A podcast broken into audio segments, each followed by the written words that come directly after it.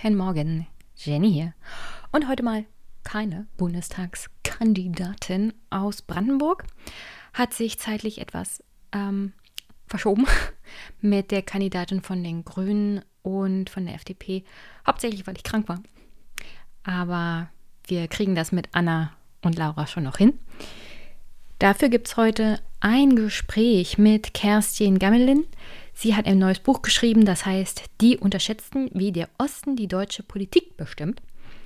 Kann ich euch nur wärmstens empfehlen. Ist erschienen im Econ Verlag am 2. August 2021.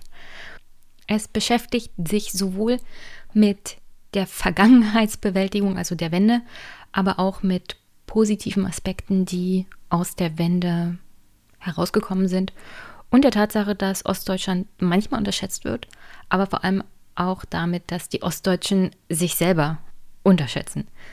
Und das Gespräch mit Kerstin und mir hört ihr gleich hier im Anschluss. Sonst heute nichts Großartiges zum Wocheneinstieg. Einfach mal was ganz anderes. Fernab vom Wahlkrampf. Ähm, ich glaube, dieses oder nächstes Wochenende ist das erste Triell.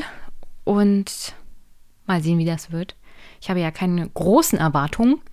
Also können die eigentlich nicht unterboten werden. Ich bin mal gespannt, was passiert. Ob es gut oder schlecht wird, liegt ja nicht unbedingt alleine an den Kandidaten, die da auftreten, sondern auch an den Fragen, die von den Journalistinnen gestellt werden. Und bisher durchwachsen, würde ich sagen, bei jeder Befragung eines jeden Kandidaten. Es kann gut ausgehen, kann auch schlecht ausgehen. Wir werden sehen. Ich bin jedenfalls gespannt.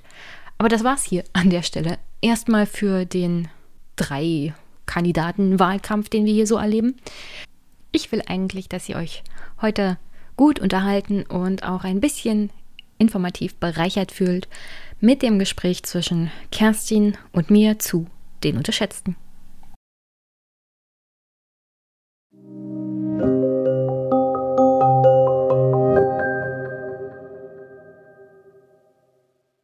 Und bevor ich hier das Gespräch mit Kerstin einspiele, möchte ich euch noch ein Kapitel aus dem Buch ans Herz legen, das mir auch noch ganz besonders wichtig war, und zwar die politische Steuerungsmacht. In dem Kapitel schreibt sie unter anderem von dem Wahlkampf in Sachsen-Anhalt und von Rainer Haseloff, dass er nicht panisch wird, dass er der eigenen CDU-Fraktion die Stirn bietet und gleichzeitig versucht, einen Ausgleich zu schaffen mit der Bundesebene, aber meistens sich darauf konzentriert, was politisch machbar ist in Sachsen-Anhalt und deswegen auch in der Lage ist, die AfD wieder in die Schranken zu weisen. Also trotz der Tatsache, dass die AfD in Sachsen-Anhalt die zweitstärkste Macht geworden ist, sollten wir durchaus im Hinterkopf behalten, dass die Partei in diesen Landtagswahlen verloren hat, dass die CDU und vor allem Rainer Haselhoff mit seiner klaren Haltung zum Thema AfD der stärkste Ministerpräsident der CDU aktuell ist. Ich glaube, keiner hat in den letzten Jahren 37 Prozent geholt, mal abgesehen von der CSU, aber ich glaube noch nicht mal die haben das letzte Mal 37 Prozent geholt. Also ein durchaus beeindruckender Politiker, wenn man sich das im Großen und Ganzen anguckt, was er da auf Landesebene auch gerade vor dem Hintergrund dieser starken AfD geschafft hat. Mag nicht alles reibungslos funktionieren und wenn man von Westen vor allem oben drauf schaut, dann ist das alles irgendwie nicht schön, aber es ist sehr realistisch für ostdeutsche Verhältnisse, um ehrlich zu sein. Und man geht halt mit der Situation um, wie man sie hat. Und ich glaube, das macht Rainer Hasselhoff gerade so stark. Und das lässt ihn auch in den Augen der ostdeutschen Wählerschaft und vor allem der Wählerschaft in Sachsen-Anhalt umso sympathischer aussehen. Und umso mehr vertrauen Menschen ihm auch. Also man kriegt halt, was man sieht. Und das ist etwas, was ich glaube, die wenigsten verstehen, was notwendig ist, um die ostdeutsche Wählerschaft anzusprechen. Und darüber reden Kerstin und ich auch im Gespräch. Was aber noch beeindruckender ist bei Rainer Hasselhoff und was ich selbst nicht wusste, war, ist, dass er sich im Bundesrat für eine Reform der Gewerbesteuerverteilung einsetzt. Und da lese ich jetzt mal aus dem Buch vor. Hasselhoff hat im Bundesrat den Versuch unternommen, das Aufkommen an Gewerbesteuer anders verteilen zu lassen. Das sei so ein Gesetzesentwurf, bei dem ich immer die Abstimmung verliere. Das Finanzministerium von Sachsen-Anhalt hat am 3. Juli 2020 einen Entschließungsantrag mit dem komplizierten Titel Entschließung des Bundesrates für eine Neubewertung der Gewerbesteuerzerlegung bei Gewerbetreibenden mit Betriebsstätten in mehreren Gemeinden in den Bundesrat eingebracht. Die Einnahmen aus den Gewerbesteuern sollen künftig nicht mehr nach der Summe der Arbeitslöhne zwischen einzelnen Betriebsstätten verteilt werden, sondern deutlich wirtschaftskraftbezogener. Haselhoff macht eine einfache Rechnung auf. Wenn man in Sachsen-Anhalt eine Produktivität von rund 80 Prozent des Westniveaus habe und ein Gewerbesteueraufkommen pro Kopf von 50 Prozent, dann müsse dieses Delta von rund 30 Prozent genau der Wohlstand sein, der jeden Tag von Ost nach West transferiert wird. Da müssen wir ran. Bisher gilt das Prinzip, die Gewerbesteuereinnahmen entsprechend der vor Ort gezahlten Lohnsummen zu verteilen. Das benachteiligt die neuen Länder, weil die gezahlten Löhne noch deutlich unter Westniveau liegen was sich absehbar auch nicht ändern wird. In Ostdeutschland arbeitet jeder Dritte im Niedriglohnbereich. Die Kombination aus verlängerter Werkbank, niedriger Produktivität, geringeren Löhnen und nach Löhnen verteilten Gewerbesteuerzuweisungen ist wie eine Spirale, die sich nach unten dreht. Sie wird noch durch einen weiteren Effekt verstärkt. Einerseits muss die Infrastruktur, also Straßen, Schienen, Gebäude, Emissionen, Emissionen Abwasser, Kabel und vieles mehr immer höhere Anforderungen genügen und von den Kommunen bereitgestellt werden. Andererseits wird zunehmend automatisiert produziert. Erledigen aber Roboter die Arbeit, sinken die Löhne weiter. Würde die Gewerbesteuer weiter nach der Lohnsumme berechnet, senke sie mit. Und zugleich hätte die Kommune die Ausgaben für die Infrastruktur zu tragen. Für die neuen Länder, wo vor allem produziert wird, ist das ein doppeltes Verlustgeschäft. Im Antrag des Bundeslandes Sachsen-Anhalt ist von einem Missverhältnis die Rede, das entstehe, wenn die Infrastruktur einer Kommune zwar im erheblichen Maße durch die Ansiedlung einer produzierenden Betriebsstätte belastet wird, diese Belastung aber nicht durch entsprechendes Steueraufkommen aufgrund des Lohngefälles zwischen der in einer anderen Gemeinde liegenden Geschäftsleitung und der Produktivitätsstätte ausgeglichen wird. Was wir hier also haben, ist ein ostdeutscher CDU-Abgeordneter, der ganz klar erkannt hat, dass seine Kommunen und seine Bürgerinnen und Bürger hier in einem Nachteil sind, der einen Antrag stellt, den man eigentlich so eher der Linken oder vielleicht auch der SPD zutrauen würde, der hier Gerechtigkeit und natürlich auch bessere naja, Steuerverteilung für sich und seinen sein Land einfordert. Das würde natürlich ganz Ostdeutschland betreffen, weil es ist ja nicht nur in Sachsen-Anhalt so. Und es ist ein sehr, sehr pragmatischer, sehr vernünftiger Antrag auch. Nur, wie das ausgeht, kann ich euch gleich erzählen. Es zeigt aber auch ganz deutlich, warum Rainer Hasselhoff vielleicht bei den Sachsen-Anhaltinern so beliebt ist. Ich meine, ich wusste das nicht, aber wenn er so seine Landespolitik macht, ist es, um ehrlich zu sein, kein Wunder, warum er ein so beliebter Landesvater ist. Er macht genau das Richtige, für sein Bundesland und die Bevölkerung, für die er verantwortlich ist. Und ich glaube, im Großen und Ganzen kommt das auch in seiner Politik auf Landesebene rüber. Er lässt sich halt unter anderem auch nichts mehr vorgeben und vorsagen und er lässt sich auch nicht von der Bundesebene irgendwie reinreden. Und das ist, glaube ich, etwas, was auch in Sachsen-Anhalt besonders gut ankommt. Sein Nachteil ist jetzt unter anderem, dass die neuen Bundesländer keinerlei eigene Mehrheit haben. Das wurde so, das könnt ihr nachher im Gespräch auch mit Kerstin und mir hören, während der Wiedervereinigung praktisch als Notfallklausel mit in die Verfassung geschrieben, dass man zur Not den Osten wieder los wird, dass die keine eigene Mehrheit haben, um zum Beispiel Verfassungs Änderungen zu blockieren. Wenn sich alle westdeutschen Länder zusammentun, dann haben die neuen Länder keine Chance. Und die alten Länder zusammen haben eine Zweidrittelmehrheit, die ausreicht, um eine, also jetzt im Bundesrat, um eine verfassungsändernde Gesetzgebung zu machen, ohne dass die neuen Länder überhaupt gefragt werden müssen, weil sie über keine eigene Mehrheit verfügen. Und das ist schon ziemlich scharf. Und ich, ich, wirklich, ich empfehle euch, das Buch zu lesen, weil darin wird nochmal aufgeschlüsselt, welche Rolle jemand wie Wolfgang Schäuble dabei gespielt hat. Und wie er mittlerweile praktisch negiert oder von sich weiß, dass das alles Absicht war und dass er die Verantwortung dafür trägt. Für ihn scheint das alles in Ordnung gewesen zu sein, solche Dinge zu machen. Und dieses tiefe Misstrauen gegenüber den neuen Bundesländern und im Grunde dann auch der Bevölkerung hat pr praktisch damit Verfassungsrang bekommen. So nach dem Motto, ihr könnt es nicht alleine und die alten Bundesländer wissen es zur Not alleine besser. Ja, also das ist schon ziemlich harter Tobak. So, und was ist nun mit dem Antrag von Sachsen-Anhalt passiert? Ich lese mal weiter vor aus dem Buch. Am 3. Juli 2020 wird der Antrag aus dem Finanzministerium Sachsen-Anhalt im Bundesrat vorgestellt und freundlich in die Ausschüsse verwiesen. Das ist ein normales Verfahren. Federführend muss sich der Finanzausschuss mit dem Antrag beschäftigen. Der Wirtschaftsausschuss hilft mit. Die Beratungen der Ausschüsse sind nicht öffentlich. Normalerweise wird so ein Antrag dann nach der Sommerpause im Herbst weiter beraten.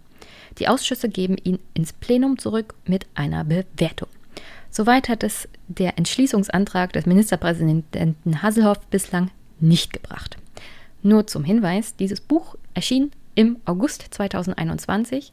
Der Antrag wurde im Juli 2020 eingereicht. Nur mal so zur Info. Er, also der Antrag, steckt im April 2021 mehr als neun Monate in den Ausschüssen fest. Warum? Ein Anruf im Bundesrat. Ja, das sei ungewöhnlich, dass ein Antrag so lange liege.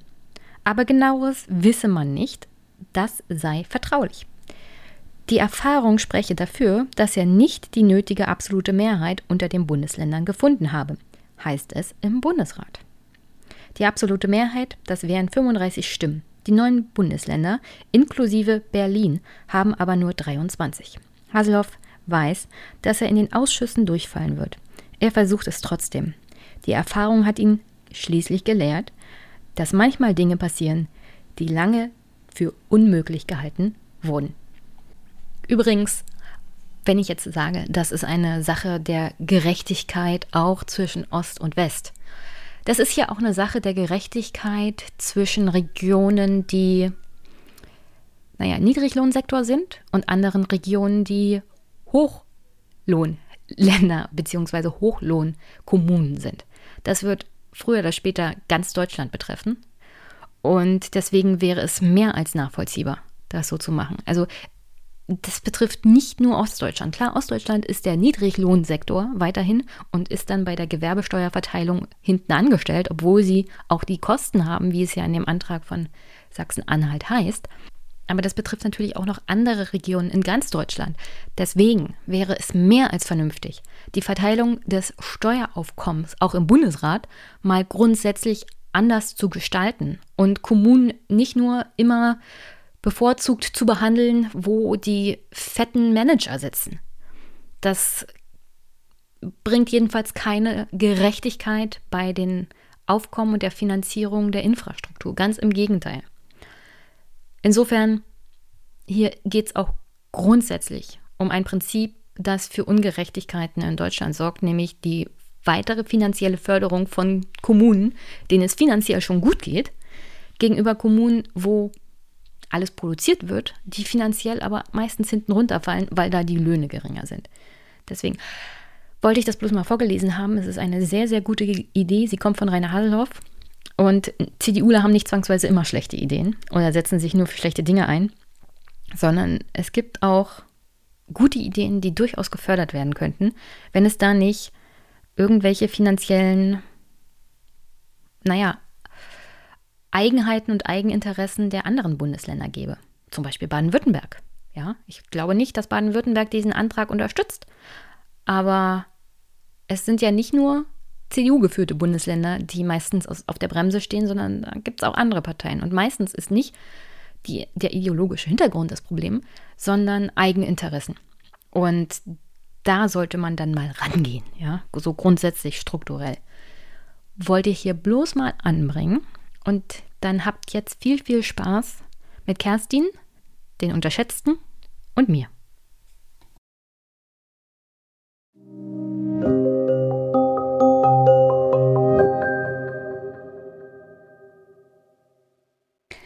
Guten Nachmittag, liebe Hörerinnen und Hörer oder ZuschauerInnen. Ich habe heute eine Gästin und zwar Kerstin Gamelin. Sie ist deutsche Journalistin und Autorin von die Strippenzieher, Manager, Minister, Medien, wie Deutschland regiert wird und Europas Strippenzieher, wer in Brüssel wirklich regiert. Ihr neuestes Buch heißt Die Unterschätzten, wie der Osten die deutsche Politik bestimmt, erschien im August 2021 im Econ Verlag. An dieser Stelle herzlichen Dank für die PDF-Version vorab, lieber Verlag. Und sei gegrüßt, Kerstin. Hallo, schönen guten Tag. Wir haben unser Gespräch ja zeitlich etwas vorgezogen, weil du heute zu einer PK ins Kanzleramt gerufen wurdest. Als, ja, und vielen Dank. Als mhm. Hauptstadtjournalistin ist das sicherlich immer noch ziemlich aufregend. Hättest du deine also hättest du als eine, also als 20-Jährige, wenn dir jemand davon erzählt hätte, dass du das mal machst, wie hättest du darauf reagiert?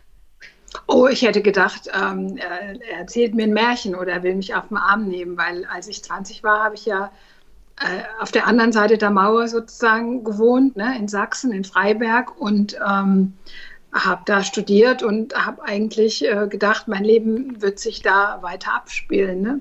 Und als dann vier Jahre später die Mauer gefallen ist, dann, also dann waren die Chancen sehr groß und dann kam das quasi zu meinem Traumberuf. Ich habe ja dein Buch gelesen, es ist wirklich sehr schön, liest sich auch gut. Ähm, ich würde nicht so ein, also dir nicht so zustimmen, was die Einschätzung von Angela Merkel angeht, aber das ist, glaube ich, die Sache, da ich die Politik von Angela Merkel nicht sonderlich anregend finde. Aber was ich toll fand, war diese Passage, wo du eine Begegnung beschreibst, die dein ganzes Leben im Prinzip verändert hat. Ich lese mal vor. Die berufliche Wende kam nach zwei Jahren in Gestalt eines gut bekleideten Herrn. Ich hatte eine Freistunde, die ich auf der Bank inmitten des abgewickelten und trostlosen Werkgeländes in der Sonne verbrachte. Mitte der 90er Jahre waren Westdeutsche ja gut an ihren Klamotten zu erkennen gewesen. Der in feinem Wollstoff gekleidete Herr trat auf mich zu. Darf ich Sie ansprechen? Ja, bitte. Ich suche Personal. Das war in einer Gegend, in der zwei Drittel der Leute arbeitslos waren, ein unwiderstehlicher Einstieg. Der Herr war Professor an der TU Berlin und hatte einen eigenen Verlag in Dahlem. Ein lukratives Unternehmen. Er verlegte Bücher, gab ein Monatsmagazin heraus und organisierte Kongresse, auf denen Experten sprachen, deren Rede, Reden in die Bücher kamen. Dieser Verlag müsse jetzt nach Neuruppin umziehen, sagte der Herr, weil er seinen persönlichen Lebensmittelpunkt in die Stadt verlegen wollte. Aus Dahlem nach Neuruppin? Ja. Er habe zu Silvester die Liebe seines Lebens auf dem Alexanderplatz in Berlin getroffen, eine Ärztin aus der Region. Das mit dem Personal sei sehr schwierig. Seine Leute aus Dahlem hätten keine Lust auf umgebaute LPG-Schweineställe in der Mark Brandenburg, wo der Verlag einziehen sollte. Er habe per Anzeige schon neue Mitarbeiter gesucht und gebe in 30 Minuten einen Überblick über den Verlag, den er nach Neuruppin zu versetzen gedenkte. Ich glaube meinen Ohren nicht zu trauen. Das ist, das ist fast schon wieder typisch Wendezeit, um ehrlich zu sein. Ich glaube, solche ja. Stories gibt es sehr viel und man hört sie viel zu wenig. Ja, das glaube ich eben auch. Ne? Die, die 90er Jahre, die waren wirklich total wilde Jahre. Und wenn man heute so äh, schaut, dann plant man schon so seine Zukunft durch. Auch junge Leute oft planen die so durch. Und äh, damals war es war alles möglich, sowohl im Guten als auch im Schlechten natürlich. Und ähm, als dieser Professor, ich sehe das wirklich noch heute auf mich zutrat, ähm, habe ich gedacht, ja, das ist das ist wie so im Film. Und, und selbst heute wo, ich, wo es wirklich fast 30 Jahre später, so 25 Jahre später, muss ich mich selber manchmal noch kneifen, um zu realisieren, dass ich wirklich bei, bei der Süddeutschen in Berlin im Hauptstadtbüro arbeite. Also das ist, ähm, das ist immer noch völlig unrealistisch in manchen Momenten. Ja, es, also ich musste da an dieser Stelle denken, das hört sich so an, wenn man es jemandem erzählt, könnte er das nicht glauben. Und gleichzeitig sind es so Stories, die ich auch aus dem privaten Umfeld so kenne. Jetzt nicht so großartig wie dein Lebensweg, aber wo dann tatsächlich doch sehr viel möglich war aufgrund von privaten Ereignissen, über die man kaum Kontrolle hatte. Aber gerade weil das zu der Zeit möglich war, dass sich zwei Leute auf dem Alexanderplatz treffen, die aus verschiedenen Regionen in Deutschland kamen, war das ja so ungewöhnlich, weil das wäre ja drei, vier Jahre früher überhaupt nicht möglich gewesen, dass sich die beiden treffen und dann hätte dein Lebensweg ganz anders ausgesehen. Deswegen fand ich das eigentlich sehr schön, auch mal deine persönliche Erfahrung mit der Wendezeit und dem ganzen Chaos und dem Positiven, was daraus auch erwachsen konnte, mal zu lesen. Ja, vielen Dank. Also was würdest du sagen? Wer ist deiner Meinung nach der Ostdeutsche oder ein Ostdeutscher? Ja, da gibt es ja auch so einen Streit um die Begrifflichkeit. Ne? Ich verstehe ja auch völlig die Menschen, die sagen, es gibt keine Ostdeutschen und keine Westdeutschen. Ähm, in meinem Buch habe ich so ein bisschen eine Hilfskonstruktion verwendet, weil ich schon denke, dass es einen großen Unterschied gibt zwischen den Menschen, die im Osten sozialisiert worden sind und denen, die im Westen sozialisiert worden sind. Und meine Definition eines Ostdeutschen oder eines Ostdeutschen, einer Ostdeutschen, ähm, die ist die, also das sind alles Menschen, die mit Umbrucherfahrungen verbunden sind. Also alles Menschen, die entweder die Wendezeit und diese wilden Jahre alles selber erlebt haben, die wissen, wie sich das anfühlt, äh, wie verloren man dasteht, wie alles völlig außer Kontrolle ist, wie man neue Sachen wirklich im Schnellzugtempo lernen muss. Aber auch Ostdeutsch sind auch die nachfolgenden Generationen. Also das sind dann die Kinder, die Enkelkinder und so weiter. Und ähm, man wundert sich da vielleicht, wenn man denkt, es verwechselt sich, aber diese Umwälzungen, die waren wirklich so gravierend für, für ganz viele Leute. Also man könnte wirklich an jede beliebige Tür im Osten klopfen und mal fragen und jeder hätte eine Geschichte zu erzählen, dass sie einfach an die Kinder immer weitergegangen gegeben wurden. Und die Kinder haben vor allen Dingen auch gesehen, dass Eltern jetzt manche nicht so erfolgreich waren oder manche einfach wirklich abgewickelt worden sind und dass plötzlich die Wohnung und der Lader und die Garage, die man gerade noch hatte und der Schrebergarten entweder den Westeigentümern übereignet wurde oder gar nichts mehr wert waren. Und das sind riesige Einschnitte im Leben gewesen und die haben sich eben über die Generation übertragen. Wie würdest du das vergleichen? Also diese Umbruchszeit der Wendejahre und die letzten 16 Jahre Merkel, die ja auch von Krisen geprägt sind. Also gibt es da einen signifikanten Unterschied zwischen den Erfahrungen der Wendezeit und den Erfahrungen der Krisenjahre, wie zum Beispiel Finanzkrise. 2015 äh, fällt einem ein, aber auch die Fukushima-Krise. Also vor allem die Finanzkrise, würde ich ja denken, ist einer der größten äh, auch Umbruchserlebnisse für manche Menschen gewesen, Würdest du das vergleichen mit den Wendejahren oder könnte man das irgendwie vergleichen? Also ich finde, das kann man nur sehr schwer vergleichen. Es gibt sicher in der Finanzkrise viele Menschen, die so ähnlich wie mit Wirecard jetzt auch gerade, ne, die ihr gesamtes Ersparnis, ihre gesamten Ersparnisse auf ein Produkt gesetzt haben, auf irgendwelche gebündelten Verschreibungen und die waren dann nichts mehr wert. Und dann haben viele Menschen zwischen 1000 und 100.000 Euro verloren. Und das waren wirklich materielle Verluste äh, für viele Privatpersonen und die sollte man auch nicht kleinreden. Ich glaube aber, dass man das trotzdem in der Wucht überhaupt nicht vergleichen kann und auch nicht in der politischen Begleitung, sage ich mal. In der Finanzkrise und auch in vielen anderen Krisen, da bemüht sich ja die Bundesregierung, äh, um ausgleichende Maßnahmen. Jetzt bei Corona zum Beispiel gibt es Hilfen oder es werden äh, irgendwelche Termine gestreckt beim Finanzamt oder es gibt äh, ähm, Überweisungen. Also man müht sich jedenfalls, den Menschen diese Krise erträglicher zu machen. Und das war in der Wendezeit überhaupt nicht. Also wenn man sich die Wendezeit mal anschaut, da wurden wirklich innerhalb von zwei Jahren sämtliche Betriebe ähm, im Osten verkauft. Und man hat auch gesagt, wir verkaufen die oder wir, oder wir äh, verschrotten sie oder wir liquidieren sie. Und das ist aus marktwirtschaftlicher Sicht eigentlich der größte Fehler, den man machen kann. Also wenn, wenn wir jetzt zum Beispiel eine Wohnung hätten und die müsste verkauft werden, weil wir uns trennen, ja, dann muss unter Druck verkauft werden und dann kriegt man kaum Geld dafür.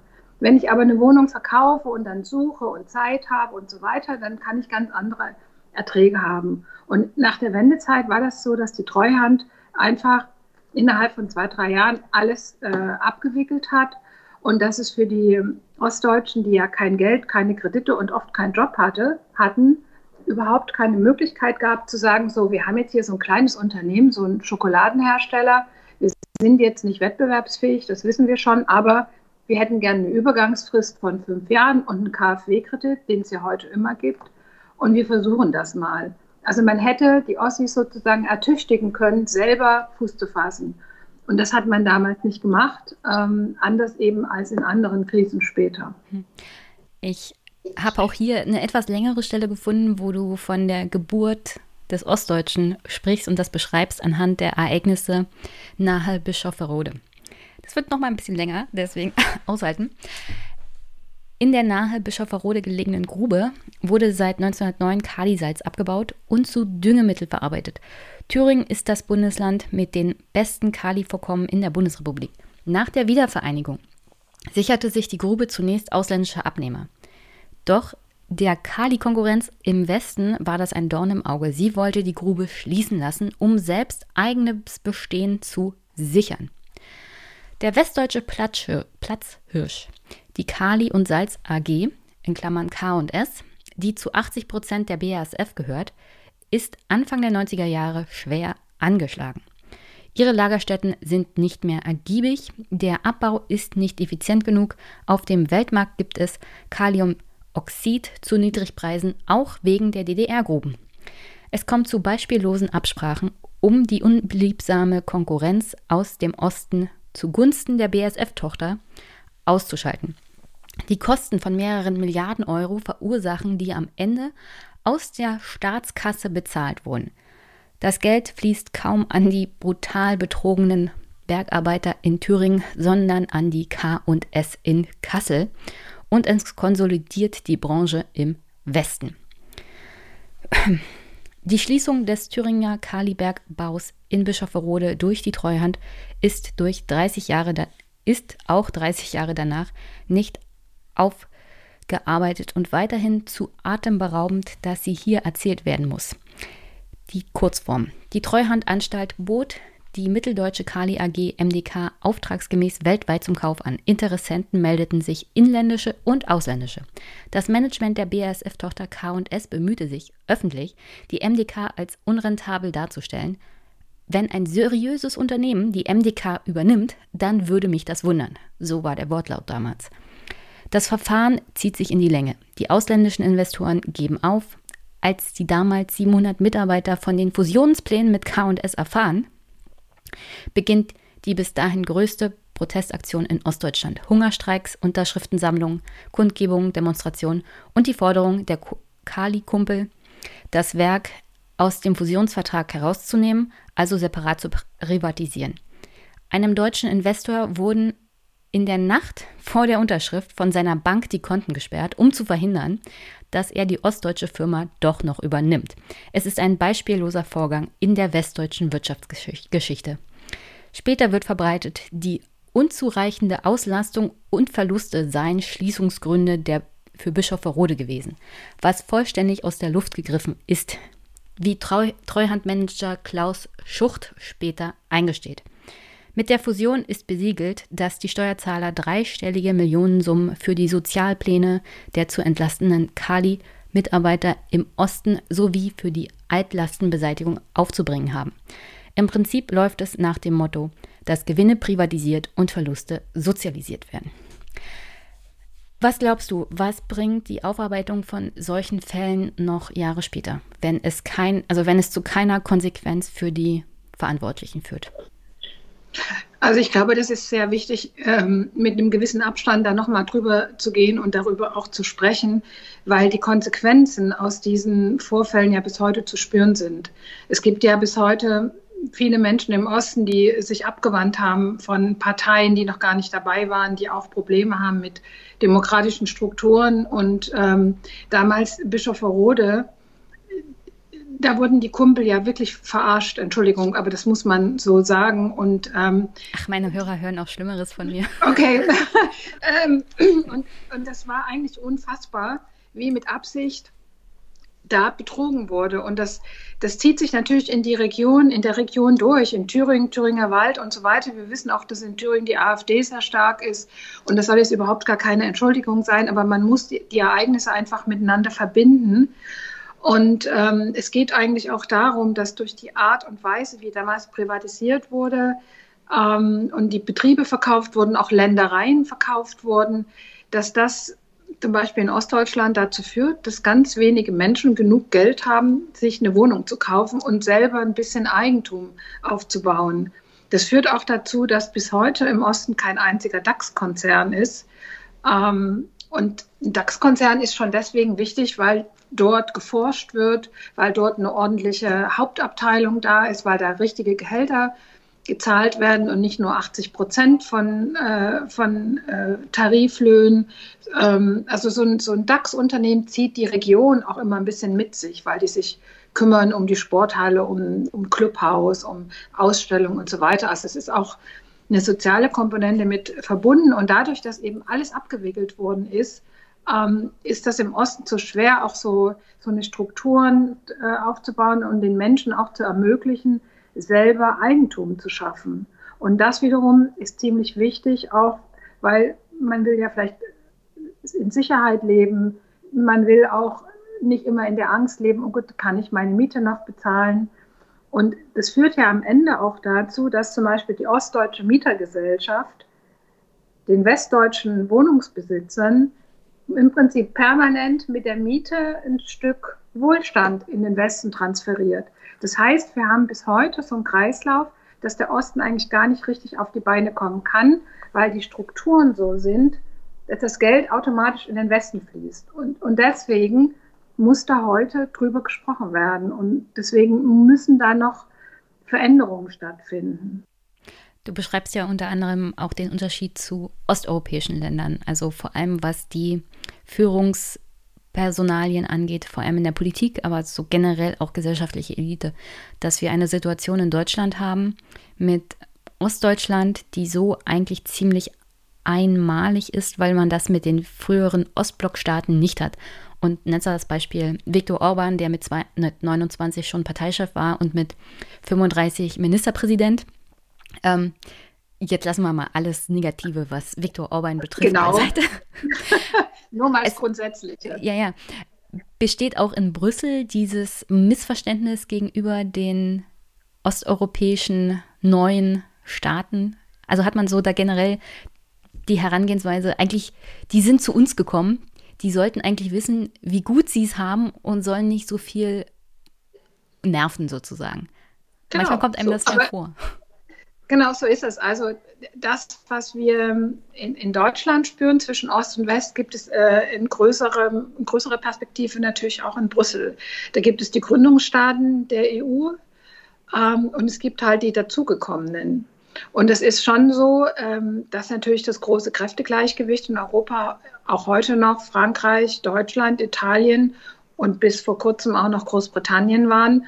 Und die kleineren Staaten haben sich dann darum gruppiert und die osteuropäischen Staaten, die konnten noch ein bisschen was lernen und ähm, äh, waren aber in der Entscheidungsfindung natürlich nicht so eingebunden. Und ich finde, es ist schon für das Selbstbewusstsein von jedem Land, aber auch jedem Bürger schon ziemlich wichtig, dass man gleichberechtigt behandelt wird. Und in, in Ostdeutschland haben wir wirklich die Sondersituation, dass diese Generation, die 1989, sagen wir mal, 18 war mit einem Berufsabschluss oder 24 war mit einem Studienabschluss, die also sozusagen in den Startlöchern standen und gesagt haben, so jetzt, ne, jetzt übernehmen wir mal hier, wir sind die Jungen, wir wollen auch was machen. Die, die haben ja überhaupt nichts abgekriegt, weil die gesamten Führungskräfte aus dem Westen gekommen sind. Und die mussten dann eben auch unterbezahlte Jobs machen oder unterqualifizierte Jobs. Und das hat sich eben bis heute erhalten. Und ähm, das ist auch ein großes Problem, weil dann kann man keine eigenen Eliten ausbilden, dann ist niemand da, der für die eigenen Interessen spricht und dann kommen wir wieder zu den Unternehmen, wenn die nicht da sind, kann man also keine Karriere machen, da muss man wegziehen ähm, in, in Regionen, wo es die gibt. Also das, was man dann im Osten im kleinen Format hat, kriegt man dann auch in, in Europa im großen Format, weil es natürlich da auch so ähnlich ist. Der Ungarn, Tschechien, alle diese Länder sind natürlich verlängerte Werkbänke der deutschen Autoindustrie. Die waren für ähm, die großen Supermärkte wie Saturn oder Pricot wahnsinnig gute Absatzgebiete. Ne? Also, und da wurde wenig geforscht, da wurde vor allen Dingen verkauft. Und auf die Dauer geht das nicht. Und das hat eben auch zu Spannungen in Europa geführt. Ich bleibe jetzt kurz bei Europa, weil mich das auch so grundsätzlich interessiert. Glaubst du, dieser, dieses Spannungsverhältnis ist aufzulösen, weil wir ja tatsächlich von zwei Blöcken, würde ich mal fast schon sagen, noch in Europa sprechen? Der eine ist halt auch was die eigene Selbstfindung der Demokratie angeht, noch auf einem ganz anderen Niveau. Und dass man diesen Freiraum auch lassen muss zur Selbstfindung, auch zur Selbst, also auch für die Bevölkerung, um sich das zu erarbeiten und das Selbstbewusstsein zu erarbeiten, was mit einer Demokratie no unbedingt notwendig ist, als wenn es von Brüssel vorgegeben wird. Ja, also erstmal grundsätzlich finde ich immer von Brüssel vorgebend, also Brüssel gibt es in diesem Maße ja nicht. Ne? Das sind im Prinzip dann die Mitgliedstaaten, die in Brüssel sitzen in diesem Fall die, die Gründerstaaten der EU sozusagen. Aber ich würde dir komplett zustimmen. Ich finde, man muss den, den osteuropäischen Ländern Freiraum geben, sich selber entwickeln zu können. Und man kann nicht sagen, wir haben das schon immer so gemacht und dann könnt ihr das jetzt auch so mitmachen und es gibt keinen anderen Weg. Also äh, das finde ich schon. Und ähm, ich glaube, man sollte sie auch ernster nehmen, wenn sie in Brüssel in, bei Reden, bei Zusammenkünften intervenieren und auch eigene Interessen haben. Und das ist in der Vergangenheit, glaube ich, viel zu wenig passiert. Und da das Interessante ist ja, dass Angela Merkel ja auch eine Ostfrau sozusagen äh, es nicht vermocht hat, auch in Europa, ähm, sagen wir mal, so eine stärkere verbindende, so stärker verbindend zu sein zwischen Ost und West, weil sie sich natürlich äh, wirklich komplett in, diese, in dieses Spiel, wir haben die deutsch-französische Achse und wir haben die starken äh, großen Volkswirtschaften hineingestellt hat. Und sie hat zwar versucht, das muss man schon sagen, den Kontakt zu halten und auch immer wieder geworben für die anderen, aber sie hat nicht ihre Autorität benutzt, um da qualitativ Verbesserungen voranzubringen. Aber wie soll sie das auf europäischer Ebene auch machen, wenn sie es schon auf deutscher Ebene nicht gemacht hat? Also sie hat ja auch strukturell nichts gemacht, um die Probleme, was Ostdeutschland angeht, zu bereinigen. Also du schreibst ja auch später noch in deinem Buch viel über zum Beispiel die Unterbutterung der neuen Bundesländer dass es schon fast Verfassungsrang bekommen hat. Unter anderem, was ja den Bundesrat angeht, dass ja. die alten Bundesländer verfassungsgebende Mehrheit haben können, wenn sie das wollen, und dass die ostdeutschen Länder, was die Mehrheiten angeht, dem noch nicht mal was zu, entgegenzusetzen haben, weil im Einigungsvertrag es sich darauf geeinigt wurde, dass ostdeutsche Bundesländer zusammen, die neuen Bundesländer zusammen, eine Stimme weniger haben als notwendig, um eine Verfassungsänderung zu blockieren. Ja, genau. Also man hat, das ist ja auch so ein Ding vom Einigungsvertrag, man hat da ausverhandelt, ohne dass es die neuen Länder schon gegeben hätte, dass die neuen Länder, die entstehen, noch nicht mal ein Vetorecht haben, um äh, Entscheidungen im Bundesrat blockieren zu können. Und äh, man kann das überall nachlesen und ich habe auch mit vielen Leuten da gesprochen. Das war mit voller Absicht, ähm, dass, die, dass die Länder im Westen, also die alten Bundesländer, sich diese Mehrheit, diese verfassungsgebende Mehrheit gesichert haben. Und das ist schon, also da hat mir auch der Ministerpräsident von Sachsen-Anhalt erzählt, dass man das eigentlich am Anfang gar nicht gesehen hatte. Also sie haben dann mal den Einigungsvertrag so Stück für Stück äh, mal in Ruhe durchgelesen, auch mit Angela Merkel. Und dann haben die das festgestellt, dass eben da äh, die Ostdeutschen kein Vetorecht haben. Mhm. Ja, da, man trotzdem, aber der, deine Frage war ja, warum hat sie es ähm, in Europa, hat sie es ja, äh, warum hat sie es da nicht gemacht, wenn sie es auch in Deutschland sowieso nicht gemacht hat? Ich habe immer gedacht, in Europa ist es einfacher, da ein bisschen was durchzusetzen, weil das weniger ideologisch ist. In Deutschland wir immer noch, ja, aber wirklich, in Deutschland haben wir immer noch die, die, äh, die Erzählung, der Osten, der war in der Diktatur, das war alles schlecht und die können jetzt froh sein, dass wir sie äh, aus dieser Diktatur befreit haben und sie jetzt am Leben teilhaben können. Die Eigenleistung der Ossis, dass sie erstmal die Mauer zum Einfall, also Niederfall gebracht haben und dass sie sich selber die Demokratie erkämpft haben, das wird ja immer beiseite gelassen. Aber wenn du in Brüssel bist und dann sitzt du am Tisch mit 27 oder damals noch 28 Mitgliedstaaten, ne, da war zum Beispiel ein Präsident aus Zypern, der war von der kommunistischen Partei. Dann hast du einen total neoliberalen Mark Rutte aus den Niederlanden. Dann hatte man den David Cameron aus Großbritannien, der irgendwie so ein totaler Nation, also total britisch eben war, Tory und so. Und du hattest total einen ganz bunten Tisch und die Ideologie war da überhaupt nicht gefragt. Merkel hat genauso mit dem Kommunisten gesprochen wie mit dem Neoliberalen. Und ich glaube, da hätte man schon größere äh, Brücken schlagen können, auch rein in die neuen, in die Beitrittsländer, also in die osteuropäischen Länder und dafür sorgen können, dass es eben nicht nur verlängerte Werkbänke sind, sondern dass sie einfach mehr eingebunden werden. Aber ist das nicht genau die Ideologie? Weil ich glaube, es gibt auch auf europäischer Ebene Ideologie. Ja. Weil, also als jemand aus Brandenburg, der sieht, dass es in der Kommune tatsächlich keine Ideologie gibt, weil da Leute der verschiedensten Couleur im Stadtparlament zusammenarbeiten, meistens parteilos.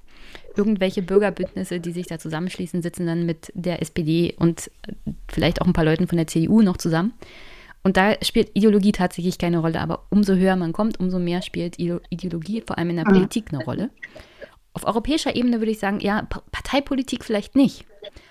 Aber solche Ideologien wie zum Beispiel die schwarze Null oder die Vormachtstellung der Deutschen, was jetzt den Außenhandel angeht, das sind doch sicherlich treibende Kräfte, die auch die Bundeskanzlerin immer mal wieder bei ihren Entscheidungen geprägt hat. Ja, also absolut. Also ich würde sogar so weit sagen, so weit gehen zu sagen, dass die Regierungschefs die obersten Lobbyisten von jedem Nationalstaat sind, die dann in Brüssel sitzen und für ihre Interessen kämpfen. Aber diese Ideologie, wie du jetzt beschreibst, die es im Kommunalparlament oder da, da nicht gibt, äh, die gibt es vor allen Dingen trotzdem in den nationalen Hauptstädten, weil da geht es um die Macht. Ja. Und das, das, das merkt man auch richtig, dass die Entscheidungsgewalt, die sitzt in Berlin und nicht in Brüssel. Ja, nichtsdestotrotz ist natürlich Brüssel im Prinzip im Prinzip ist Brüssel ja so eine Kompromissfindungsmaschine. Ne? Da sitzen 28, also stellen wir uns vor, wir haben ein großes Haus mit 28 Wohnungen. Jeder hat eine Wohnung und jeder hat einen Wunsch. Die Fenster will der eine machen, der andere will einen Balkon und mal streichen und so. Und dann müssen die ja Kompromisse finden, was machen wir nacheinander. Und da ist es natürlich schon so, dass die Staaten mit großem Einfluss, also sprich Deutschland, Italien, Frankreich und so weiter, sehr massiv ihre Interessen durchgesetzt haben und gerade auch was Wirtschaftspolitik betrifft.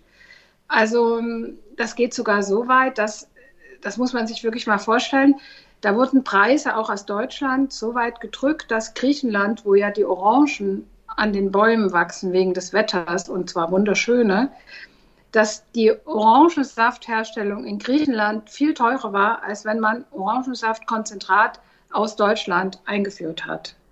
Ne? Also und diese Verschiebungen, die hat es eben gegeben, also nicht nur in Griechenland, aber auch, aber eben auch in Osteuropa.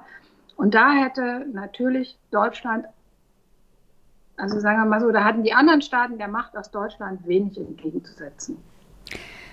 Ich merke schon, ich muss dich wieder einladen. Ich bin mir ziemlich sicher, es wird spannend, auch mit Europa. Äh, Europa ist super spannend, ja. Aber kommen wir mal zurück zu Ostdeutschland. Du schreibst ja. ja von Ostdeutschland als Laboratorium für die moderne Demokratie. Was meinst du damit?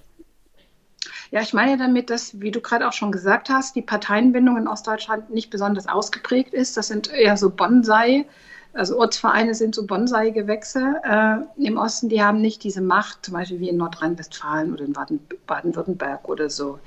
Sondern in Ostdeutschland gibt es diese, immer noch diese Idee des runden Tisches oder auch neu wieder, wo sich einfach Menschen, die was bewegen wollen, zusammensetzen und versuchen, irgendwie äh, was für die Kommune, für die Gemeinde und so weiter zu tun. Also das ist das eine, man, man arbeitet parteiübergreifend. Ähm, und das Zweite ist, dass auch die Ministerpräsidenten und Präsidentinnen, ich habe ja mit allen gesprochen, außer mit Herrn Wojtke, da hatte ich Herrn Platzek, ähm, dass die doch sehr nah am Bürger sind. Also ich habe die Frau Schwesig besucht, ähm, und wir hatten einen Termin lange, lange vorher terminiert und so weiter. Und ich komme dahin und ähm, da ist vor dem Schloss, wo, wo auch der, wo die Regierung sitzt, in Schwerin, eine Riesendemonstration äh, von Gastwirten wegen Corona und so weiter. Und da hat die wirklich alles stehen und liegen gelassen, ist da runtergegangen mit einem dünnen Mäntelchen in furchtbarer Kälte und hat sich da hingestellt und hat mit denen geredet. Richtig lange, richtig debattiert und alles andere gelassen. Und ähm, auch der Kretschmer in, in, Dresden, der hat ja, das kennen wir vielleicht noch, die Bilder, dass er mit diesem Schneeschipp, beim Schneeschippen mit äh, diesen Corona-Leugnern gesprochen hat, der aber auch selber sagt, ähm, jeder, der ihn anspricht, mit dem redet er dann auch. Also sie versuchen sehr viel bürgernäher zu sein, machen nicht so viele Fernsehtermine oder so, sondern sind eher immer da, wo es weh tut und versuchen doch immer auch mehr noch zu tun, um vor der AfD da zu sein. Also ich hatte dieses Erlebnis da in Schwerin, wo Frau Schwesig dann so lange ähm, da stand, dann hat sie da geredet mit den Demonstranten, dann ist sie ins Parlament gegangen und dann äh, hat die AfD damals die Parlamentssitzung unterbrechen lassen, weil die auch raus wollten jetzt zu den Demonstranten und denen auch was versprechen. Und als sie dann rauskamen, dann waren die schon weg. Also da, da sieht man, dass mit diesem Engagement oder mit diesem Einsatz ähm, auch Menschen gewonnen werden können. Und das versuchen die halt. Ja, also ich bin auf Twitter. Und bei ja. Twitter ist immer so die Meinung, also mit Leuten, die AfD wählen, redet man nicht, solange sie AfD wählen. Mit AfD-Wählern redet man so generell, also mit AfD-Wählern redet man so generell nicht. Und äh, ich finde das eine unmögliche politische Kultur. Also solange man sich vernünftig unterhält, kann man auch mit jemandem reden. Weil von Reden kommt ja auch in der Diskussion manchmal Überzeugung rüber. Das ist ja in der Demokratie so, dass man Argumente austauschen kann. Auf vernünftige Art und Weise beleidigen lassen oder anpöbeln lassen muss man sich ja nicht. Das hat ja das Video von Herrn Kretschmer auch gezeigt, dass wenn man äh, vor seiner eigenen Haustür von irgendwelchen Fremden ja. beleidigt wird, das muss man ja sich auch nicht gefallen lassen. Und deswegen finde ich das eigentlich so generell sehr, sehr sympathisch. Deswegen ist mir Herr Haselhoff auch sehr sympathisch, weil er da auch viel pragmatischer rangeht als viele andere. Sowohl bei Twitter als auch in der deutschen Politik. Ähm, ich habe ja eine These. Ich habe eine These, Aha. dass vor allem ostdeutsche Parteien diese Bundestagswahl massiv geprägt haben. Die CDU in Thüringen hat nämlich dafür gesorgt, dass die erste Bundestags also Bundeskanzlerkandidatin AKK erstmal rausgeflogen ist. Absolut. Wie würdest du diesen ganzen Vorgang einschätzen? Also wir haben zwar tatsächlich eher nicht so mächtige Ostverbände, sind kleine Ostverbände, wenig Mitgliederzahlen, aber dennoch haben sie die Macht, auf Bundesebene solche Verschiebungen zu bewirken. Ja, also absolut. Die These teile ich äh, komplett. Das ist die These von der Macht einer Minderheit. Klar, es gibt äh, in Ostdeutschland viel weniger Menschen in als in Nordrhein-Westfalen. Aber wer genau hinguckt, der kann sehen, wie äh, die Minderheit im Osten wirklich an einigen Stellen ganz deutlich die Bundespolitik bestimmt. Und die CDU ist wirklich jetzt eine Partei, die das ganz deutlich auch auf negative Weise zu spüren bekommt, dass es sich äh, nicht bezahlt macht, wenn man den Osten versucht zu behandeln, als wie jetzt mach mal, was ich sage. Und ähm, das, das Scheitern von Annegret Kramp-Karrenbauer als Parteivorsitzende hängt ganz eindeutig damit zusammen, dass sie es nicht vermocht hat, in ihrer Partei ähm, einen Umgang mit der AfD äh, zu etablieren, der auch den, diesen ostdeutschen Verhältnissen angemessen ist. Und dass sie in Thüringen gesagt hat, ihr dürft nicht mit denen und dass dann die CDU dort gestimmt hat mit der AfD für einen Ministerpräsidenten von der FDP, das war einfach dann der Sargnagel für, für das Ende von AKK und ihren Ambitionen als Kanzlerkandidat, mögliche Kanzlerkandidatin. Und insofern haben natürlich die wenigen Leute im CDU-Verband in Thüringen im Prinzip einen bundesweiten Erdrutsch für die CDU ausgelöst, der dazu geführt hat, dass jetzt ähm, Armin Laschet ähm, der Kanzlerkandidat ist, der ohne diesen Vorfall, das wage ich mal auch die These, sicher nicht Kanzlerkandidat geworden wäre. So sieht's aus.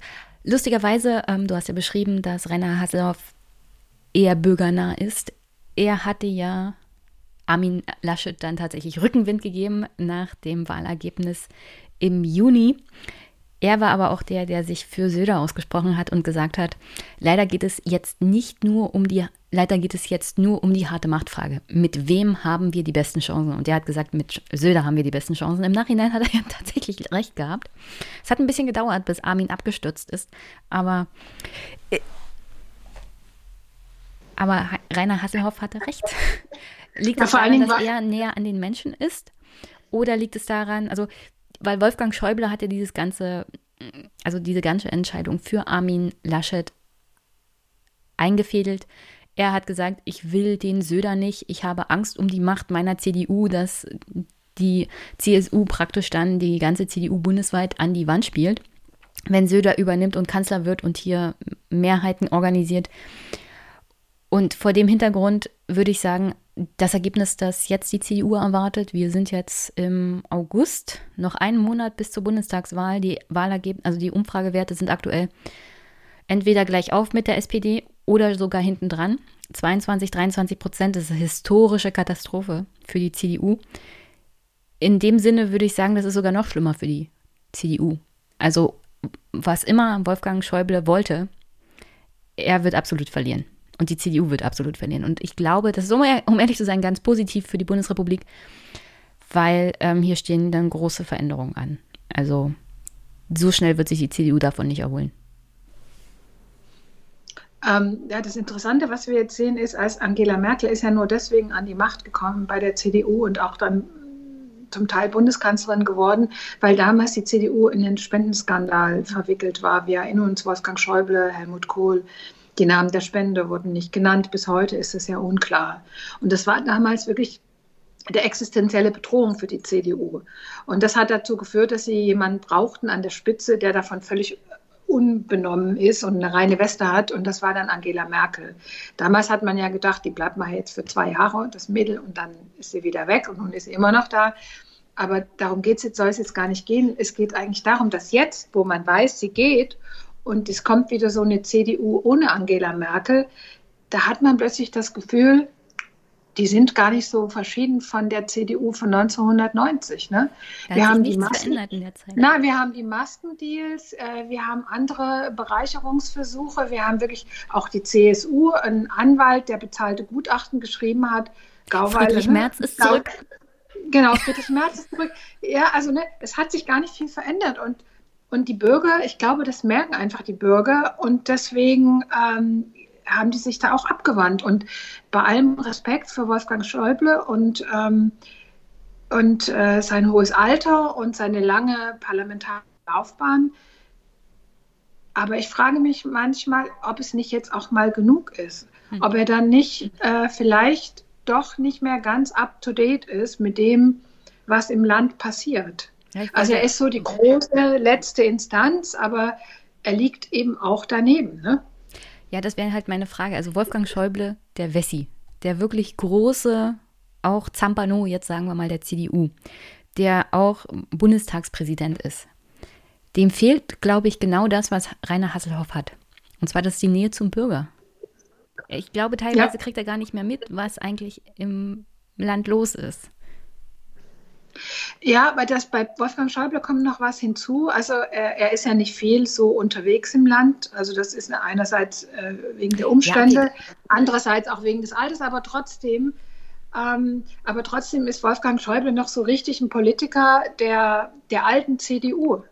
Also ich habe mit ihm ja so ein kleines Beispiel ähm, sehr lange telefoniert und auch über den Einigungsvertrag und so gesprochen. Das war eigentlich ein ganz interessantes Telefonat und einmal habe ich ihn, also es gab zwei sehr interessante Momente und da habe ich ihn gefragt, ob nicht das Vereinigte Deutschland auch so ein bisschen veröstlicht ist, weil einfach ein paar Sachen, die in der DDR mal funktioniert haben, jetzt auch in das Vereinigte Land hinein diffundiert sind, wie Berufstätigkeit der Frau und Kindergärten, Polikliniken und so weiter. Und dann hat er gesagt, bitte, was haben Sie gesagt? Verwestlicht, sage ich, nee, veröstlicht. Also er hat das, er hat das noch nie gedacht eigentlich. Da habe ich gemerkt, er hat das einfach noch nie gedacht, diesen Gedanken. Für ihn ist der Westen der Gewinner und, und die Ostdeutschen, die werden jetzt, wurden damit reingenommen. Und der zweite, der zweite interessante Punkt war Berlin. Ähm, dann habe ich ihm gesagt, das ist ja auch ein, ein, ja, interessant, dass da erstmals Rot-Rot-Grün wurde und äh, Rot-Rot-Grün eine, äh, eine Landesregierung ist. Und dann hat er gesagt, naja, aber das ist ja nicht Ostdeutschland. Das ist ja kein neues Bundesland und seit wird. Berlin ist doch ein neues Bundesland. Berlin gab es doch vorher in der Form gar nicht. Und dann hat er gesagt, also ich bitte Sie, Frau Gammelin, Berlin, die alte Frontstadt. Berlin ist altes Bundesland. Völlig klar. Und das sind, das sind so kleine Beispiele, wo man einfach merkt, dass Leute wie Wolfgang Schäuble im Gestern leben. Die leben in ihrer alten Ideologie und ähm, ich mag das denen gar nicht vorwerfen, aber man muss einfach wissen, dass alles, was sie machen, so gestrige Züge hat. Ja, ähm, Wolfgang Schäuble ist mir kein sehr sympathischer Mensch. Umso, umso mehr ich davon höre, umso, umso unsympathischer wird es. Weil ähm, du hast ja auch in dem Buch die Rolle beschrieben, die Wolfgang Schäuble dabei eingenommen hat, diese Art Notfallklausel in das Grundgesetz reinzupacken, was die Mehrheiten im Bundesrat angeht. Also die Denkweise, dass man die Wiedervereinigung machen kann und dass man einfach alles, ich, ich lese mal was vor, dass man einfach alles auf den Osten überträgt, ohne dass das Konsequenzen hat oder ohne dass die neuen Bundesländer eine Auswirkung auf die alten Bundesländer haben, ist ja illusorisch gewesen. Nach dem Mauerfall wurden in den Westparteien angenommen, in den neuen Bundesländern gäbe es schnell dieselben politischen Schlachten zu schlagen. Dass den Menschen dort andere Themen wichtig sein könnten, wurde ausgeblendet. Das steht übrigens in dem Vorstellungstext, den dein Verlag für das Buch mir geschickt hat. Wo, also woher kam diese Fehleinschätzung und wie kann es sein, dass Menschen wie Wolfgang Schäuble 30 Jahre nach der Wiedervereinigung in einem Land leben, in einer Gesellschaft, in der große, große Teile der ostdeutschen Bevölkerung tatsächlich nach Westen rübergegangen sind, um dort zu arbeiten, wo natürlich ihre Sozialisation auch weitergegangen ist, aber wo ein großer Teil der Sozialisation schon war und sie natürlich davon ausgehend auch Auswirkungen in, in Ost, also in Westdeutschland auf die Bevölkerung und auf die sozialen Gefüge dort hatten. Wie kann man da, also wirklich, wie kann man da noch so denken, als wären wir im Kalten Krieg und als als hätte das alles keine Auswirkungen aufeinander, als wären wir getrennte Gesellschaften und das eine ist einfach über das andere rübergestülpt worden. Und solange man in Ostdeutschland nur genug vom Westen lernt, genau. geht schon alles wieder gut. Aber dann müssen die dummen Ossis halt jetzt auch mal anfangen zu lernen. So nach dem Motto nehme ja, genau. ich das teilweise wahr. Und das ist echt grausig. Grausig ist das. Auch, das macht auch Tür und Tor gerade für die AfD aus. Also ich habe, also genau das habe ich ja auch immer wahrgenommen. Äh, und ich bin in Brüssel, als ich da gearbeitet habe, oft gefragt worden, wie war denn das eigentlich im Osten? Erzähl doch mal und so weiter. Ne? Also gerade von ausländischen Kollegen aus Frankreich, Italien und so weiter. Ich habe, muss das sagen, das bin ich in, in Berlin eigentlich nie gefragt worden oder jetzt ich, auch in meiner Zeitung eigentlich hat kaum jemand gefragt. Und ich glaube, ein Grund dafür, dass wir diese Gräben immer noch haben und dieses Unverständnis ist, dass sich die Leute im Westen eigentlich nicht besonders interessiert haben für die im Osten. Das muss man einfach äh, so sagen. Und wenn sie sich interessiert haben, dann war das alles so ein bisschen wie im Zoo. Das war dann auch schon immer so, äh, so eine Bemerkung, auch in Brüssel, ach was, du bist aus dem Osten. Das sieht man dir gar nicht an. Ne? Und das war Jetzt tragt nicht alle ein Schild, wo drauf steht, ja, ehemaliger ja, genau. Kommunismus. Genau. Das war ja nett gemeint, ne? aber es ist eigentlich, wenn man sich das überlegt, ist schon ziemlich skurril, ehrlich gesagt. Ja? ja. Und das hat eben bis dieses Desinteresse, ähm, das war in, viele, in vielen Punkten über viele Jahre entscheidend. Und da möchte ich gerne noch eins sagen, so schlimm Corona ist, ja, und ich möchte jetzt hier nicht zynisch sein, aber Corona hat dazu geführt, dass die Deutschen im eigenen Land Urlaub machen müssen, dass die aus München und aus Stuttgart nicht mehr alle nach Italien konnten, wegen der Inzidenzen und wegen Testen und Impfen und wat, was auch immer. Sie sind dann mal ins eigene Land gefahren. Sie sind dann an die Ostsee gefahren oder in den Spreewald und haben dann festgestellt, huch, es ist ja ganz nett hier. Ja? Und an der Stelle muss ich sagen, Internet. in Teltow Fleming gibt es eine ganz tolle Skaterbahn wo man schön Fahrrad fahren kann und schön Skater fahren kann. Ja, also, aber das entdecken die jetzt gerade, ne? So, und ich, ich finde das wirklich total, einerseits finde ich das total positiv, weil dadurch, dass wir sozusagen in einer gewissen Weise eingeengt waren auf diesen, dieses eine eigene Land, hat man voneinander einfach viel mehr mitgekriegt, als ähm, jede Einigungsfeier irgendwie bewirken konnte. Andererseits ist es jetzt auch wieder so, also ich war jetzt auf dem DARS im Urlaub auch. Und ähm, da habe ich gelernt, dass zum Beispiel Tönnies, Tönnies, der, der westdeutsche Fleischfabrikant, den wir alle kennen, und lieben, ja. ähm, wegen des Ärgers mit den Mindestlöhnen und so weiter, genau, dass der über die Hälfte des Stars gekauft hat. Ne? Mhm. Er hat da sein Jagdgebiet, er hat da seine Ländereien und so weiter. Und dann denkt man sich auch wieder, ja, hm. Große Freude. Große Freude, genau. ähm, wir haben ja Bundestagswahlen und du hast es ja richtig beschrieben. Der Osten entscheidet nicht, wer Kanzler wird, aber gegen den Osten kannst du auch nicht Kanzler werden. In dem Sinne, hatten die Grünen jemals eine Chance? Oh, ich glaube, die Grünen hatten keine Chance. Also da, es, es gibt ähm, schon auch viele, habe ich festgestellt bei der Buchrecherche, die durchaus sich so identifizieren mit diesem grünen Gedankengut, also recyceln und trennen und mehr für die Umwelt tun und die Wälder wieder hochziehen und so weiter. Aber es gibt so eine, so eine wie soll ich sagen, so eine typisch ostdeutsche Spürnase, die man gerade in Sachsen-Anhalt beobachten konnte. Die sagen dann, ja, bei uns ist das ganze Land mit Windrädern mhm. vollgestellt. Ja, wir haben dreimal so viel Windräder. Wir werden aber immer beschimpft, dass wir ein AfD-Land sind, was gerade noch so CDU regiert wird von Haselhoff. Haselhoff. Aber in Baden-Württemberg, wo ein Ministerpräsident von den Grünen sitzt, der angeblich eine grüne Politik macht, da sind elf Windkraftanlagen gebaut worden. Und bei uns viermal so viele. Ne? Und, ja, an, de, und an der Stelle kann ich mal kurz einhaken. Eine, ein ähnliches Gespräch hatte ich mit dem Grünen aus Bayern. Wie heißt er noch? Mit den langen Haaren. Ach, der Herr äh, Toni Hofreiter. Hofreiter. Herr Hofreiter. genau. Der hat mich dann angepumpt, wie es sein kann. Also ich soll ihn nicht nerven und ich soll mal mit meinen eigenen Problemen zurechtkommen. Und ich wollte von ihm nur wissen, wie es sein kann, dass in Brandenburg auch jetzt noch mehr Windkraftanlagen gebaut werden als in ganz Bayern zusammen. Und dann angeschnauzt zu werden, weil er offensichtlich keine vernünftigen Antworten darauf hat.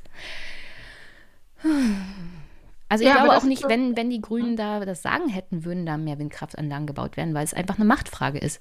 Und diese Tatsache, dass sie zwar davon reden, aber dass im Grunde dann ihre Machtansprüche da hinten anstellen würden, das ist etwas, was man tatsächlich in Ostdeutschland nicht verknüsen kann.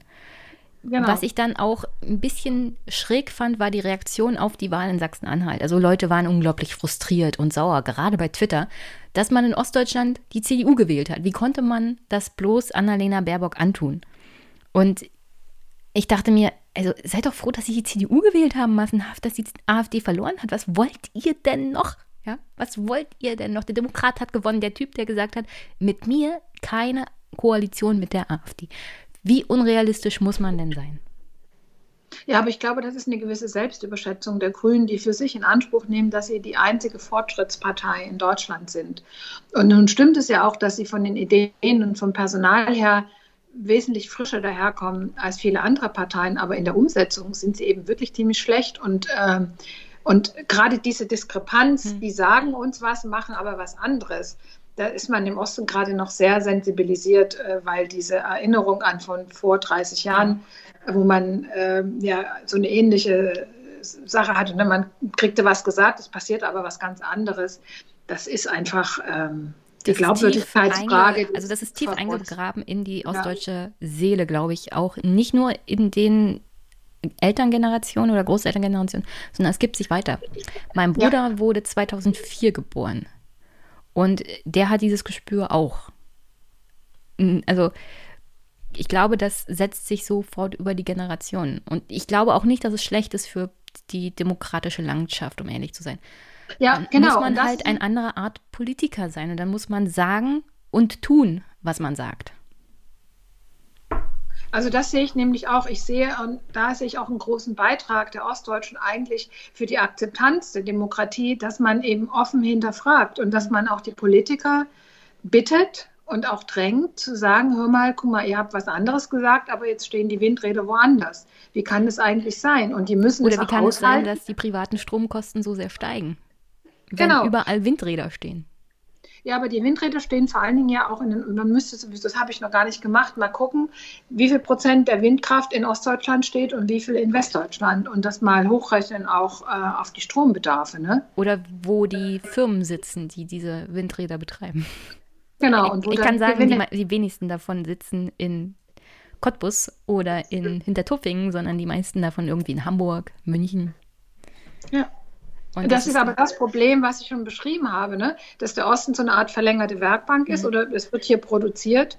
Und der Haseloff hat ja auch diese Reform äh, der Gewerbesteuerverteilung äh, nochmal angemahnt. Hm, es steht auch super beschrieben in deinem Buch. Leider haben wir dafür gerade jetzt keine Zeit mehr, sonst hätte ich das alles vorgelesen.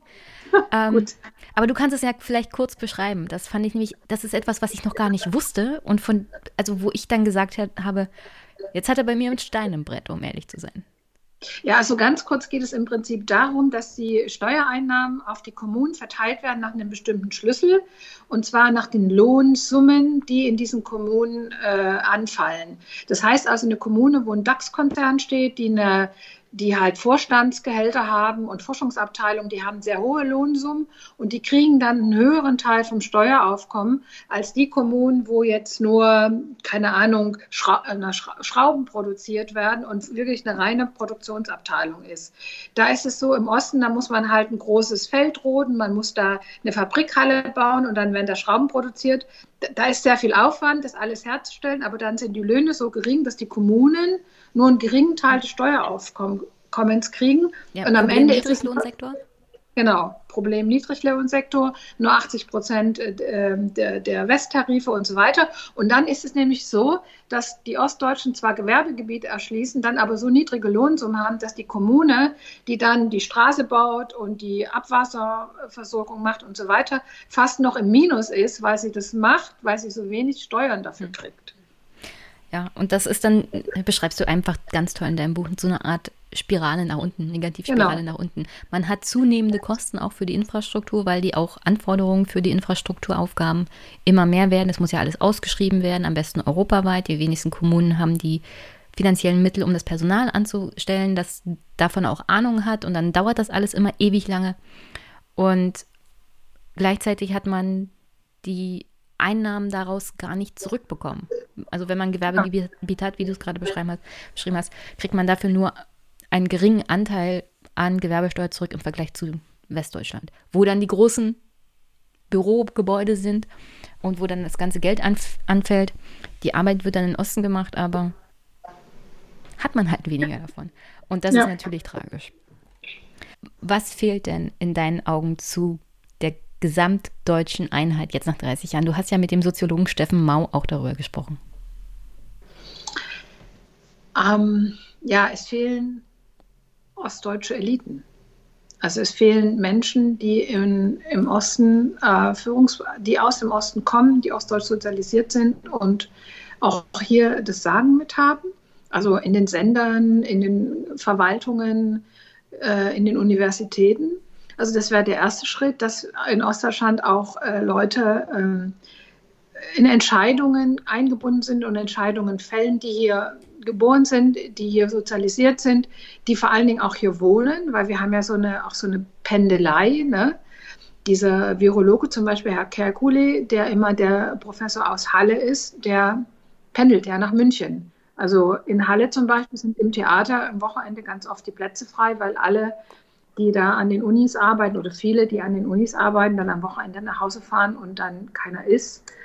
Ähm, ich würde aber sogar so weit gehen, dass es nicht reicht, dass in Ostdeutschland auch ein gewisser Prozentsatz ähm, von ostdeutschen äh, Entscheidungen trifft, sondern es muss eigentlich bundesweit sein.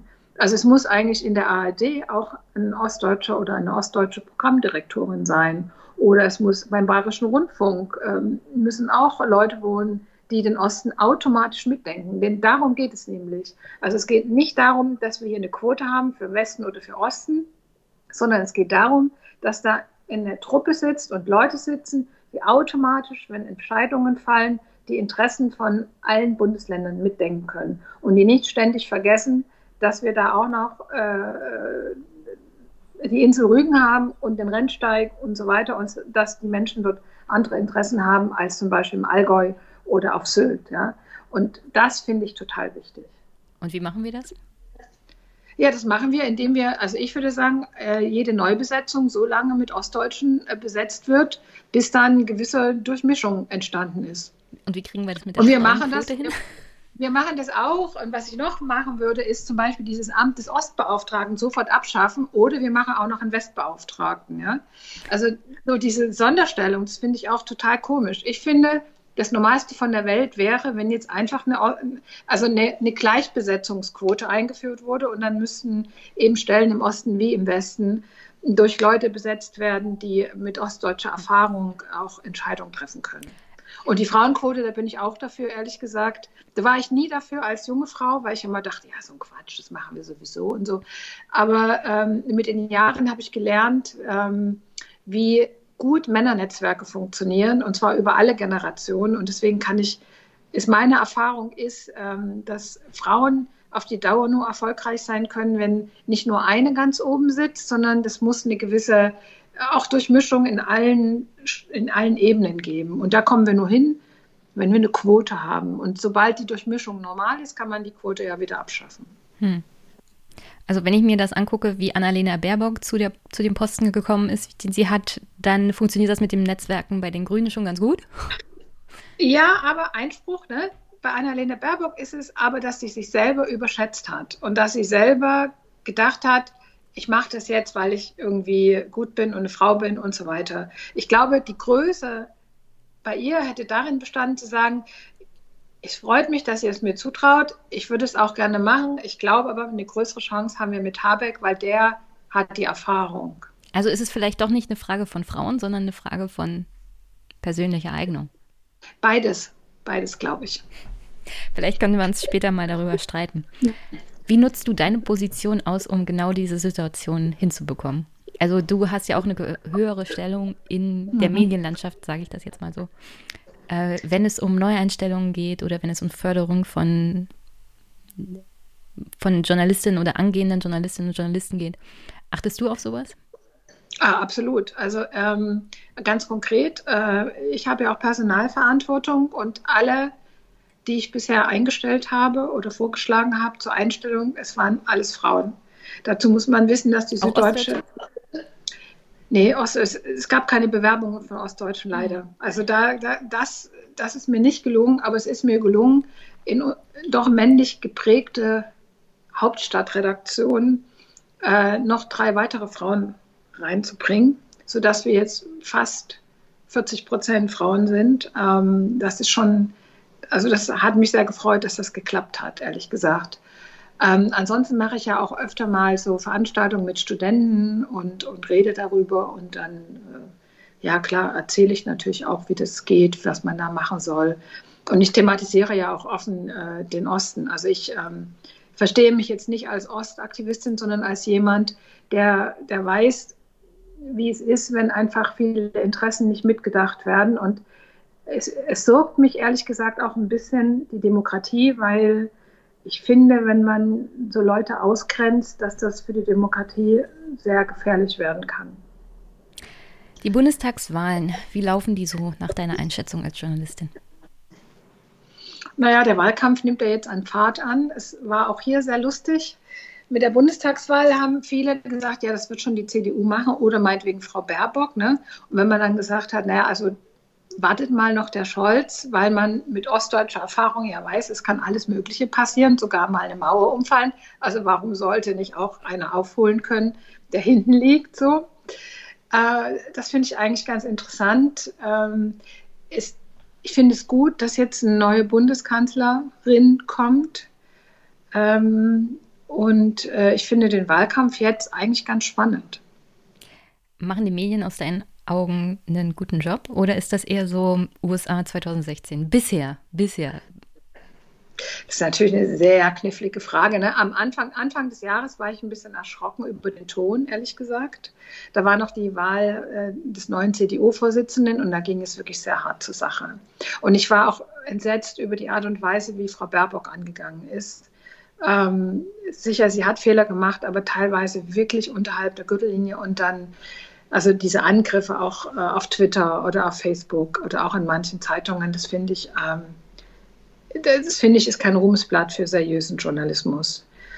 Ähm, und insgesamt, glaube ich, äh, gibt es so eine Tendenz, sehr schnell sehr absolute Meinungen zu verbreiten und das halte ich auch für gefährlich.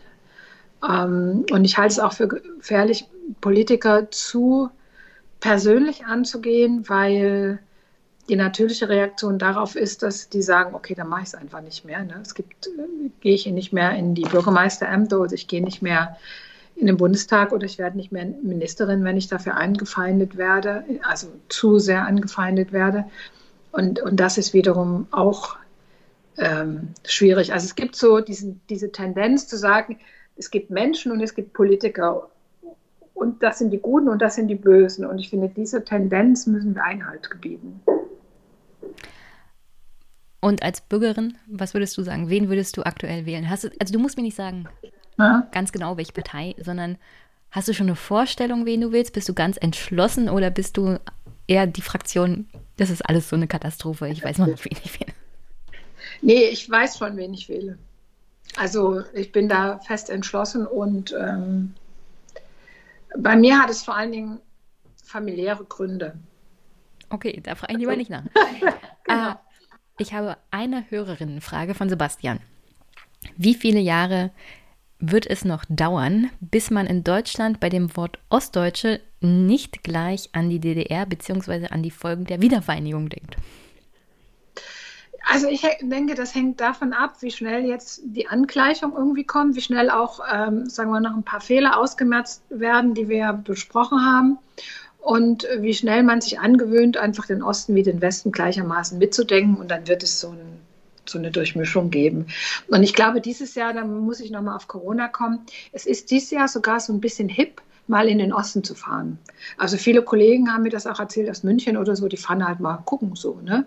Und ähm, alles grau und dunkel ist. Nein, aber die sind, die sind dann oft, ja, die sind wirklich oft überrascht, wie schön das da eigentlich ist, wie schön auch das Osterzgebirge ist, diese Dörfer und so. Das hätte man gar nicht gedacht. Ja, ne? Die sind überrascht, dass es nicht so grau ist, genau. ähm, ist erstaunlich grün. Mal, ja, erstaunlich grün, erstaunlich bunt. Und solange jetzt diese Entdeckungsreise an oder je, je stärker diese Entdeckungsreise vor sich geht, desto stärker werden auch in den Köpfen so Barrieren abgebaut, glaube ich. Also von daher möchte ich jetzt keine Prognose wagen, aber ich würde mal sagen, bei dem Tempo jetzt vielleicht noch zehn Jahre. Also noch zu unseren Lebzeiten, sehr gut. Ja, absolut. Dann herzlichen Dank, Sebastian. Und ähm, ich will dich nicht weiter aufhalten. Du hast heute noch einen sehr, sehr wichtigen Termin. Vielleicht kannst du ja die Kanzlerin zu strukturellen Veränderungen für Ostdeutschland fragen oder zu der Verteilung, Verteilung von den Grundsteuer, Grunderwerbssteueraufkommen äh, wann es dann da endlich mal vorangeht oder ob sie ihre Ministerpräsidenten der CDU da mal anhalten will, da was zu tun. Oder vielleicht geht es auch um die tragischen Ereignisse in Afghanistan. Wer weiß. Ja. Ich danke, ich danke dir auf alle Fälle recht herzlich, dass du hier im Podcast warst. Ein interessantes Buch, kann ich nur empfehlen. Und vielleicht lese ich den ganzen Teil zum Thema Grund, Gewerbesteuer. Ge Gemein Gewerbesteueraufkommen mal vor genau. in unserem Vorges in dem Gespräch vor dem Gespräch. Herzlichen Dank auf alle Fälle, Kerstin. Und Vielen Dank, Jenny. Hat sehr viel Spaß gemacht. Vielleicht sieht und hört man sich nochmal. Würde mich freuen. Genau. Bis dann. Genau. Tschüss. Bis dann. Tschüss.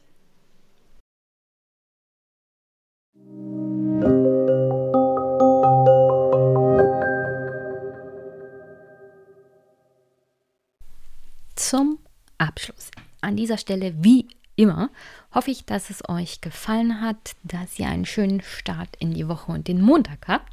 Ihr könnt diesen Podcast unterstützen per Überweisung, PayPal, Steady oder mein Konto. Alles in den Shownotes zu finden oder ein Buch vom Wunschzettel, Wishly App, fernab von Amazon könnt ihr jetzt nicht mehr Jeff Bezos unterstützen, sondern die Verlage und Autoren. Würde mich sehr, sehr freuen. Und ja, sonst Feedback ist natürlich auch immer gerne gesehen. Kommentare könnt ihr mir schicken. Vielleicht komme ich auch in den nächsten Folgen mal wieder dazu, sie vorzulesen. Und Audiokommentare wären dann natürlich eine große, große Entlastung. Könnt ihr mir einfach per E-Mail schicken. Worüber ich mich auch freue, ist, wenn die Folge geteilt, geliked wird und wenn ihr sie kommentiert gerne auch im Podcatcher eurer Wahl oder bei iTunes ist alles möglich. Vielleicht sorgt das für mehr Aufmerksamkeit und Annalena Baerbock geht in Zukunft nicht mehr zu Lage der Nation mit zwei Dudes, sondern zu dem einzigen Brandenburger Podcast, der alleine von einer Frau gemacht wird. Mir persönlich ist ja sowas nicht wichtig. Aber Annalena Baerbock ist bei den Grünen und die Grünen wollen ja mehr Frauenquote und dann zu einem Podcast zu gehen, wo nur Dudes rumhängen, wegen der Aufmerksamkeit, widerspricht dem politischen Inhalt ein wenig. Also, also wenn ihr mir helft, den Einmischen Podcast bekannter zu machen, würde ich mich sehr freuen. Dann könnten die Grünen in Person ihrer Spitzenkandidatinnen in Zukunft vielleicht auch ihren eigenen Ansprüchen mehr gerecht werden, wenn die Aufmerksamkeit durch den Einmischen-Podcast ausreicht. Nur so viel dazu. Mal ein bisschen was äh, schlecht gelaunt ist in dem Punkt. Sonst freut euch auf die nächsten Folgen. Es gibt Moritz Schularik mit dem entzauberten Staat und Steffen Mau mit den neuen Sortiermaschinen im 21. Jahrhundert oder vielleicht sind es auch alte Sortiermaschinen. Mal sehen, was er mir dazu sagt. Es gibt Kandidatinnen, mit denen ich hier noch sprechen möchte. Und eine Rückkehr von Alexander Thiele. Das alles und noch viel mehr erwartet euch in den nächsten Folgen. Ich freue mich schon richtig drauf. Ich freue mich, wenn ihr den Podcast downloadet und wenn ihr ihn hört und Feedback gebt, wie gesagt. Worüber ich mich auch freue, ist mein Autorinnendebüt. Beim Freitag auf Seite 2 habe ich mit Unterstützung von Sebastian Puschner ein Porträt über Erik von Malotki geschrieben. Erik, das habt ihr hier im Podcast schon gehört. Und wenn nicht, dann hört die Folge noch nach, tritt gegen Philipp Amthor um das Direktmandat in Wahlkreis 16 an. Und mit zunehmender Wahl auch von Olaf Scholz hat Erik bessere Chancen und Philipp bessere Chancen aus dem Bundestag zu fliegen, was mir persönlich natürlich große Freude bereiten würde, selbst wenn es bedeuten würde, dass Olaf Scholz Kanzler wird. Aber man kann ja nicht alles haben. Ja? Insofern, go Erik, würde mich freuen. Würde mich auch freuen, wenn ihr den Artikel lest und ja, bin ein bisschen stolz drauf. Und sonst hier an der Stelle wünsche ich euch einen wunder wunderschönen Start in den Montag, in die Woche. Wir hören uns. Bis bald.